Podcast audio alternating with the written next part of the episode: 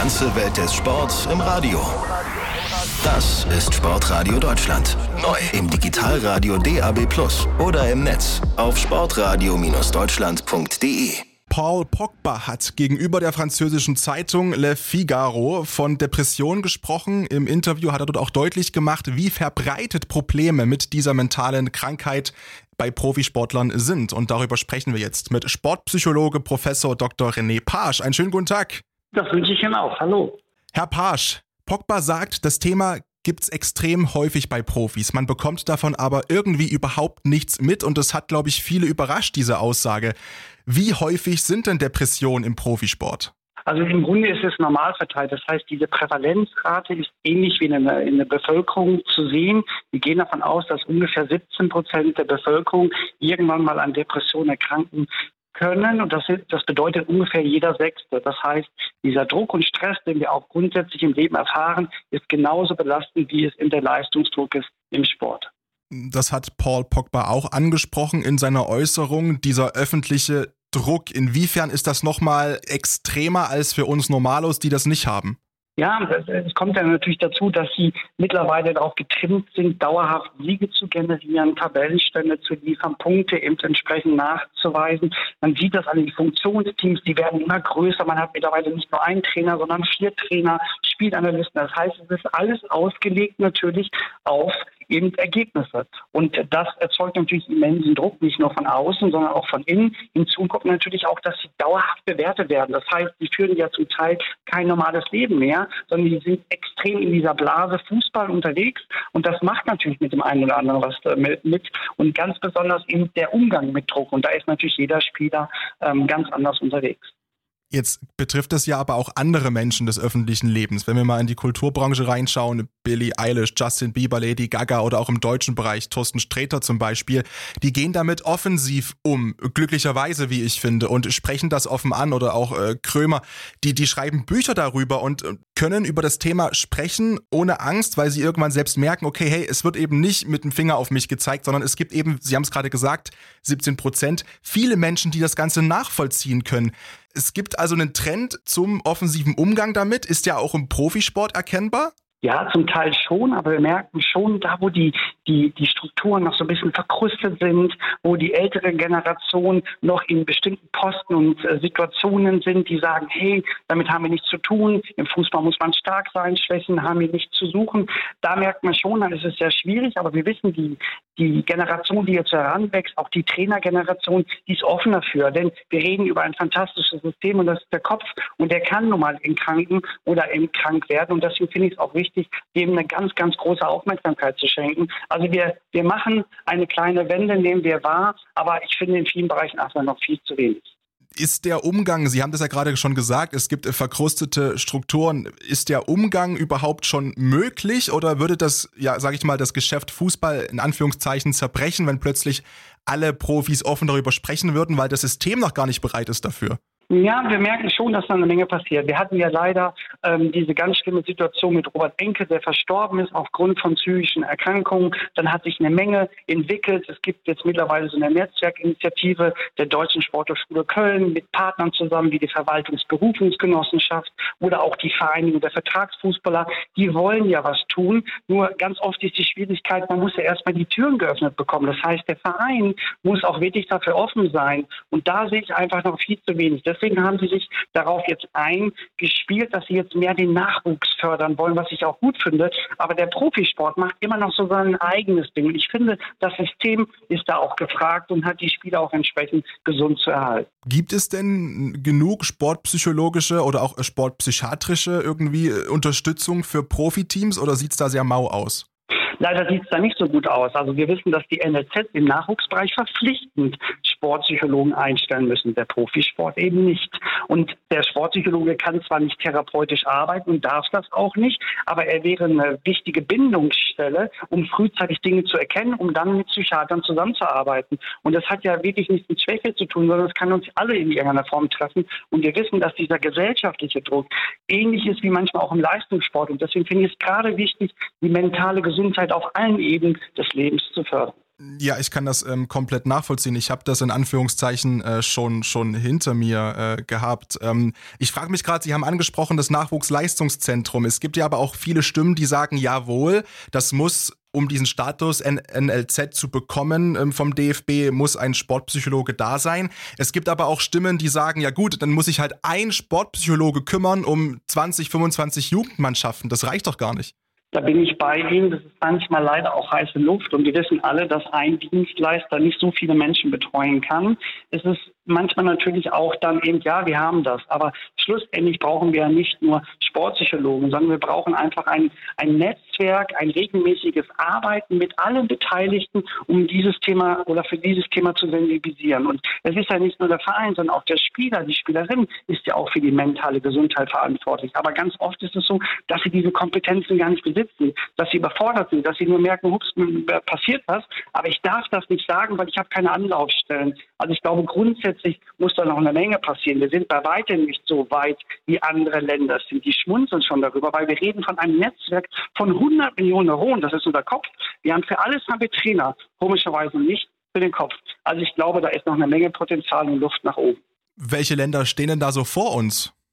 Ja, die Australier sind da extrem gut, die Amerikaner sind da sehr gut, die Finnen machen eine ganze Menge. Wir haben es jetzt auch gesehen bei den, bei den Spielen, wie erfolgreich, wie viele Medaillen geholt haben. Das ist dann sicherlich nicht nur der Kopf, aber er ist nun mal wichtig. Er steuert unser gesamtes Leben und deswegen ist das schwer nachvollziehbar, dass man gerade auf so eine Ebene, wo man wirklich ganz oft keine geldlichen Probleme hat, nicht Experten für den Kopf einstellt. Und wie kann es angehen, dass wir drei, vier Trainer haben, aber keine einzigen Sportpsychologen. Und da scheint da im System noch was nicht zu stimmen. Und das hat ganz oft auch mit den Menschen zu tun, die ein Verein leiten. Aber ich meine, die bekommen das doch mit, wie es in anderen Ländern läuft, oder? Ja, das stimmt. Aber solange wir immer noch so eine Kultur haben, Schwäche und Schwäche gibt es nicht, auch die Fans da draußen erwarten Leistungsfähigkeit, dauerhaft. Die sagen ja auch, Mensch, die verdienen so viel Geld und die müssen entsprechend leisten. Aber dennoch sind die Menschen und gehen mit der Situation sehr unterschiedlich um. Und jeder bewertet seine Welt, seine eigene Welt. Und jeder bringt verschiedene Voraussetzungen mit. Und das macht es ganz oft auch schwierig. Wir wissen gerade in diesem, in, in, in, ich sag mal, in der Gesellschaft grundsätzlich ist es mutig und man kriegt Anerkennung. Man sagt, boah, wie stark du bist, dass du über deine Schwächen sprichst. Aber es ist im Leistungskontext noch nicht so gewünscht, weil wir sollen liefern und am besten dauerhaft. Und Schwächen lassen wir es gar nicht zu. Und das ist ganz oft noch so eine Sicht und Denkweise vieler Akteure. Sie arbeiten ja auch mit einigen Fußballprofis zusammen. Wie häufig werden Sie denn persönlich mit solchen mentalen Problemen irgendwie konfrontiert? Leider viel zu oft. Also leider viel zu oft. Ich würde mir mehr wünschen, wir würden angerufen werden, um mit dem Hintergrund, hey, ich möchte Leistung optimieren. Ich will Leistung abrufen zum richtigen Zeitpunkt. Ganz oft ist es auch geschuldet, dass sie sagen, ich komme mit dem System nicht zurecht. Ich komme mit den Menschen nicht zurecht. Ich werde wie Ware behandelt. Ich muss immer liefern. Natürlich bekomme ich Geld, aber ich fühle mich nicht wohl. Und wir wissen selbst, wenn man sich nicht wohlfühlt, wie schwer es ist zu liefern. Und das geht ja in vielen Bereichen des Lebens. Und deswegen glaube ich einfach, dass man grundsätzlich ganz früh anfangen muss, aber bitte nicht aufhören bei den Profis Profis. Und das habe ich so das Gefühl, wir machen viel, viel Nachwuchs, aber die Profimannschaften dürfen immer noch für sich agieren. Und wenn es dann mal so ist, wie es auch in Gladbach war, das fand ich ganz spannend, dann sagen sie, oh, wir hätten frühzeitig dem Max Ebel freigeben müssen und und und. Ja, aber wo ist denn der Experte, der es frühzeitig hätte erkennen können, dass das gar nicht erst passiert? Und davon hört man leider nichts in den Medien was würde es denn alles nützen, wenn man jetzt sagt, man installiert ein bis zwei feste Sportpsychologen pro Team rein für die Profimannschaft? Würde das so viel besser machen? Ich würde es großartig finden, weil es geht ja auch wirklich am Ende des Tages um den Kopf. Der entscheidet nun mal alles. Und ich kann sehr viel in der Woche leisten, aber zum richtigen Zeitpunkt kann ich eine andere Sicht entwickeln, andere Bewertungen haben. Das heißt, der Kopf kann mir einen Streich spielen. Und der Vorteil ist einfach, wenn jemand im Team ist, der kann solche Veränderungen, meinetwegen seelischen Veränderungen, Verhaltensveränderungen, frühzeitig feststellen und entsprechend ein Netzwerk aufbauen zu kompetenten Menschen, nämlich Therapeuten, die dann das Problem lösen können. Und somit können wir auch frühzeitig die Dinge Dinge aufhängen, aber nicht erst dann, wenn das Kind im Brunnen gefallen ist was Sie ja gerade gesagt haben, was relativ häufig passiert. Was sind denn so natürlich ohne konkrete Fälle zu benennen und ohne konkrete Namen zu nennen, was sind denn so häufige Themen, über die gesprochen werden soll mit Ihnen? Mit was kommen denn die Profis zu Ihnen? Beispielsweise, dass sie, dass sie regelmäßig Bauchschmerzen haben, dass sie Durchfall haben, dass sie schlecht essen können, dass sie Schlafstörungen haben, dass sie unter Brechreiz leiden, dass wenn sie in bestimmten Situationen kommen, wie so eine Art Trigger, dass sie auf einmal anfangen zu schwitzen, die Hände werden ganz unruhig, ihre Wahrnehmung verengt sich. Also im Grunde alles, was Faktoren von außen ähm, Wirkung hat auf die Innenwelt des Sportlers. Und da geht es wirklich um die mentale Gesundheit, um zu gucken, wie kann ich überhaupt mit dem Leistungssport zurechtkommen. Und wir haben ganz oft auch Jungs, die da draußen versuchen, die in den Vereinen die Strukturen zu verändern.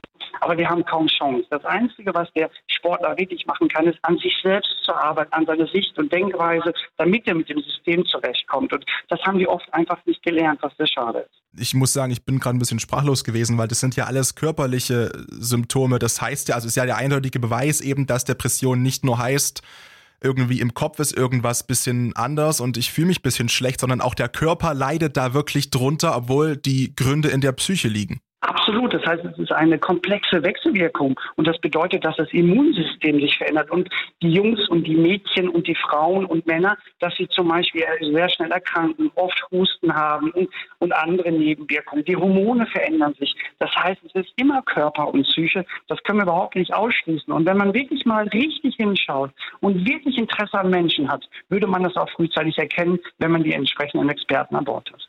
Inwiefern können Sie denn da als Sportpsychologe jetzt wirklich helfen bei mentalen Problemen, wenn das derartige Ausmaße annimmt? Ich meine, eigentlich, Sie sind ja kein Arzt in dem Kontext. Das stimmt, haben Sie vollkommen recht.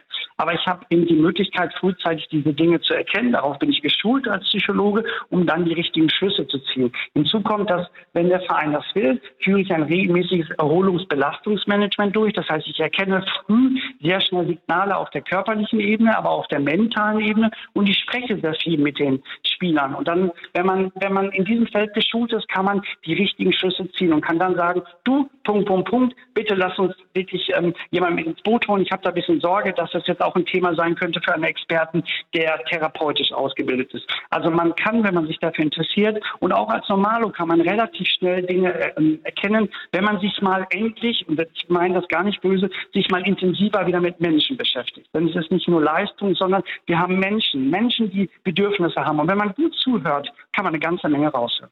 Wie reagieren denn die Profis, wenn sie jetzt zum Beispiel eine Diagnose stellen? Nehmen die das komplett ernst oder winken die das ab und sagen, ja, ich muss am Sonntag auf dem Platz stehen, jetzt so schlimm wird es schon nicht sein? Naja, es ist ja unterschiedlich. Erstmal stelle ich keine Diagnose, sondern sage einfach nur, mir sind gerade Dinge aufgefallen, die jetzt schon häufiger vorgefallen sind. Und aufgrund dessen werde ich dann sagen, du, wir müssen noch mal ein bisschen mehr darauf achten, weil ich merke einfach, das macht gerade was mit dir und auf Dauer wäre das eben nicht gesund. Aber sie haben natürlich auch Angst. Das System ist da nicht nach rausgelegt.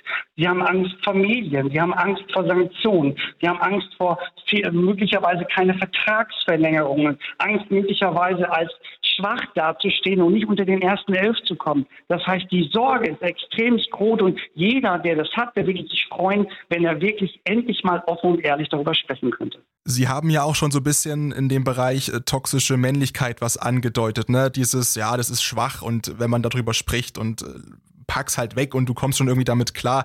Gibt es einen erkennbaren Unterschied zwischen Männern und Frauen im Profisport? Ob da eine Seite offener ist oder mehr bereit, darüber zu sprechen? Ja, den gibt es. Frauen machen das ganz oft mit sich aus. Das heißt, sie suchen den Fehler eher bei sich. Und Männer sind so, ach, das liegt an dem System, der Trainer ist schuld oder andere Instanzen. Und somit können sie in erster Linie auch anfangs ein bisschen besser damit umgehen und das auch von sich so ein bisschen abtun. Aber umso mehr man das bei sich sieht und die Schwächen bei sich sieht, dann verstärkt sich das relativ schnell und das Verhalten wird auch relativ schnell sichtbar. Und das ist der große Unterschied auch zwischen Mann und Frau. Dann würde ich gerne nochmal zurückkommen zu Paul Pogba. Der ist ja aktuell bei Manchester United unter Vertrag und hat ja mit Ralf Rangnick einen Coach, der in seiner letzten Zeit bei Schalke 04 einen Burnout hatte und auch diese Erkrankung öffentlich gemacht hat und sich rausgenommen hat aus dem Fußballkosmos erstmal für einige Zeit. Kann das als Gesprächspartner auch helfen, wenn man das Gefühl hat, mit jemandem reden zu können, der weiß, wie das ist? Ja, absolut. Wir suchen ja ganz oft nach solchen Menschen, die das selbst erlebt haben. Also wie so eine Art Testimonial, die davon berichten, dass sie das auch erlebt haben und dann da rausgekommen sind, weil das bestärkt natürlich auch die Betroffenen. Wenn, wenn man weiß, dass er das hinkriegt, dann kriegt man das für sich auch hin. Und hinzu kommt ja auch, dass die Person, die erkrankt war, ganz viele Möglichkeiten kennt, damit umzugehen, aber nicht um das therapeutisch zu begleiten, sondern zu sagen, du kannst dann zu dem gehen, du kannst zu dem gehen. Und denke bitte immer daran, der Psychologe und der Therapeut unterliegt der Schweigepflicht. Du musst überhaupt keine Sorge haben, das kriegt niemand raus. Und ich hoffe auch, dass Ralf Randig in diesem Zusammenhang auch wirklich hilft und unterstützt. An der Stelle sage ich einfach nur Dankeschön auch für das Schlussstatement nochmal und diesen Appell drüber zu sprechen an Herrn Professor Dr. René Pasch. Vielen, vielen Dank für Ihre Zeit und ähm, ja, ich hoffe, dass das ganze Interview auch vielleicht der eine oder andere gehört hat, der auch privat, obwohl er kein Profisportler ist, das Gefühl hat, ich muss mit jemandem sprechen. Ich kann nur eins sagen, es gibt Menschen, die euch helfen und ich glaube, das äh, können Sie genauso bestätigen. Absolut. Ich danke Ihnen vielmals, dass ich über dieses wichtige Thema sprechen durfte. Die ganze Welt des Sports im Radio. Das ist Sportradio Deutschland. Neu im Digitalradio DAB Plus oder im Netz auf sportradio-deutschland.de.